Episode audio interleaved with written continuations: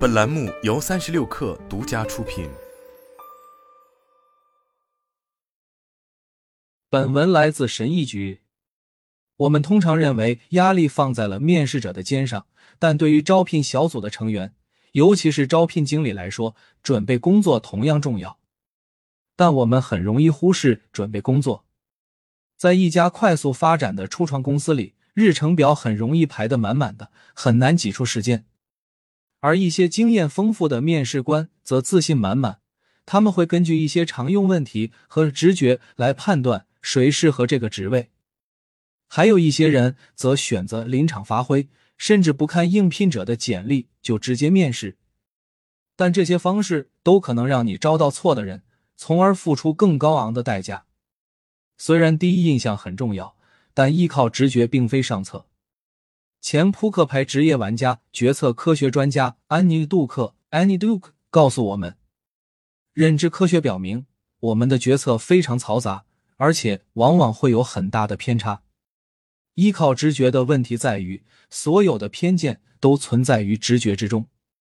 当一个求职者满怀信心的给出经过大量练习的答案时，你很容易被他们惊艳。”这些回答虽然看起来一针见血，但透露的信息却寥寥无几。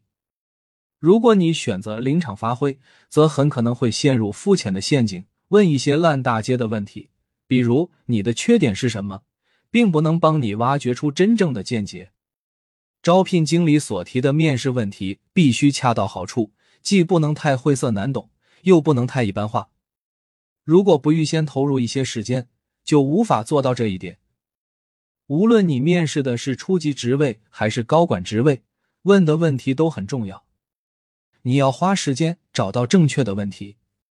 在面试过程中，有成千上万个可能的问题供你选择，但这些问题的效果并不一样。为了帮助你缩小最佳问题的范围，并帮你在最关键的空缺职位聘用表现最出色的人才，我们梳理了一些杰出范例。对面试问题的基本类型进行了分类，以便你从中汲取经验，磨练自己的面试风格，确保你再也不会准备不足。在任何求职面试中，你都会有一种冲动，希望尽可能多的涉及各种话题，如以往的经历、未来的抱负、价值观、需要改进的地方以及突出的技能。但在与应聘者交谈的有限时间内，每一个问题都有可能导致另一个问题没有时间回答。通过组合不同的面试问题类型，你可以充分利用这些宝贵的时间，深入了解对方是否最适合这个职位。以下是值得考虑的五种面试问题类型：一、基于经验的面试问题。虽然这个过程可能看起来像基本的简历调查，但这种基础设置并不是可以快速略过的。基于经验的面试问题可以帮助你确认资历和能力，给应试者一个机会，让他们更深入的阐述自己的经历，并解释为什么这些经历与这个职位相关。一开始就打破沉默，这样可以让你建立融洽的关系，并在面试初期消除紧张情绪。我们坚信，基于经验的面试问题不应该是无聊或封闭的。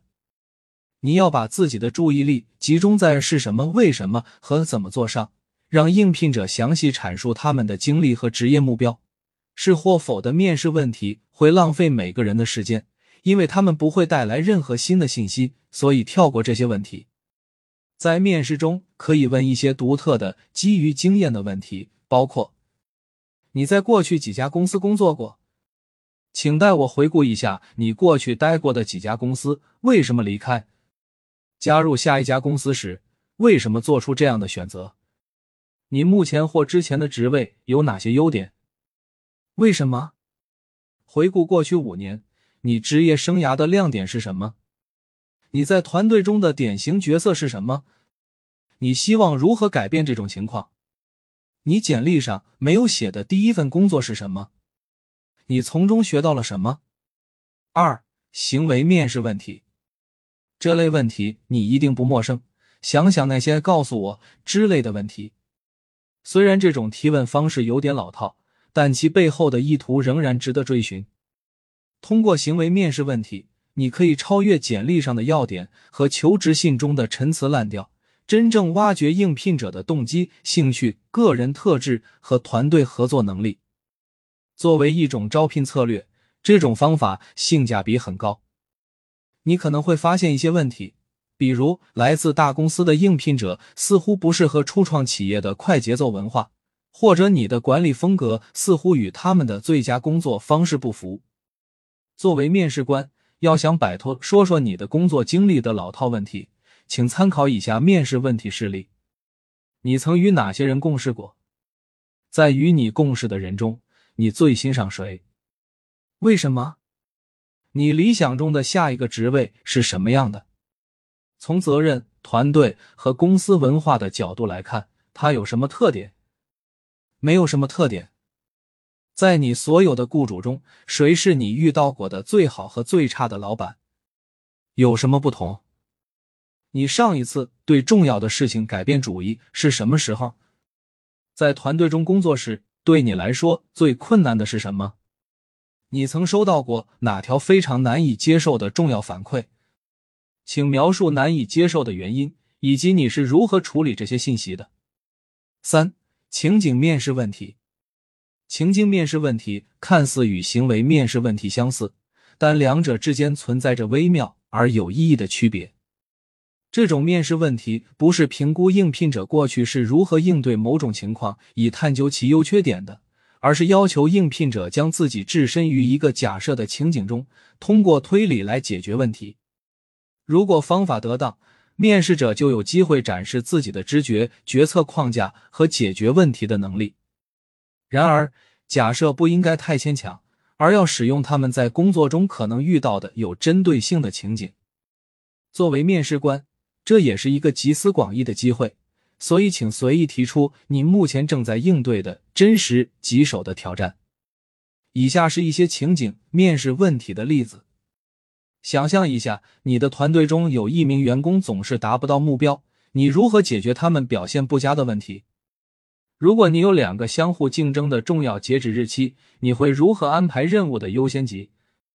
如果你与经理在一个项目的重要决策上意见相左，你会怎么做？如果你对工作的某一方面不满意，你会如何与经理进行谈话？四、观点类面试问题。观点类面试问题鼓励应聘者表明立场，为自己的立场辩护，展示自己的决策能力、行业视角和职能观点。这些问题较少涉及应聘者回答的具体内容，而更多涉及应聘者如何回答问题。你要跟随他们的思路，注意他们论点背后的证据。含糊不清的回答是一个警示，表明应聘者更看重的是不搅乱局面，而不是分享自己的真实想法。以下是一些观点类面试问题的例子：我们的团队可以采取哪些不同的做法来实现十倍的进步？在你的岗位上，优秀的人与杰出的人之间有什么区别？能胜任这个职位的人最重要的三个特点是什么？在这些特质中。你如何将自己从最强到最弱排列？说出一个你认为设计的特别好的产品，最好是非电子产品。告诉我它为什么设计的这么好。我有哪些应该问的问题没有问你？五曲线球面试问题。世界上一些最大的公司都会使用曲线球面试问题，又称脑筋急转弯。来让面试者从他们的固定答案中跳出来，测试他们解决问题的能力。这类问题并非没有争议。批评者认为这些问题会增加不必要的压力，浪费时间，而且不能测试实际的工作技能。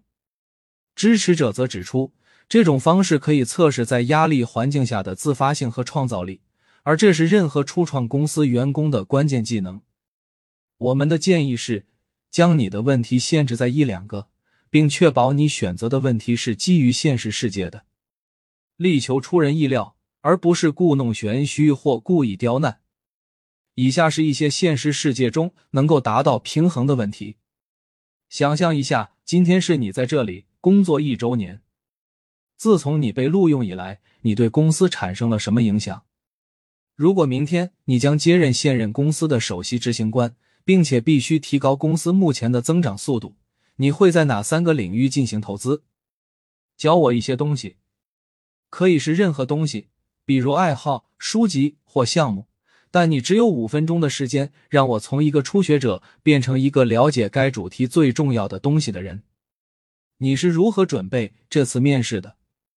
你在这次谈话中学到了什么？你想如何改进我们的面试流程？我们会因为什么不雇佣你？我们的最后一个建议是在结束面试之前，不要忘记留出时间让应聘者提出问题。在面试过程中，应聘者提出的一些问题都是最有见的的。